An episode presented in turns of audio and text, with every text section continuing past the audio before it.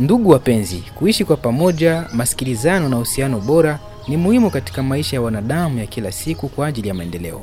Raia wa Baraka, Bibokoboko na vijiji vya karibu, tujitenge mbali na ujumbe za chuki na ukabila, na tuwe tayari kwa mazungumzo ya kweli, kwa amani ya kudumu, na tuendeshe mradi kwa pamoja.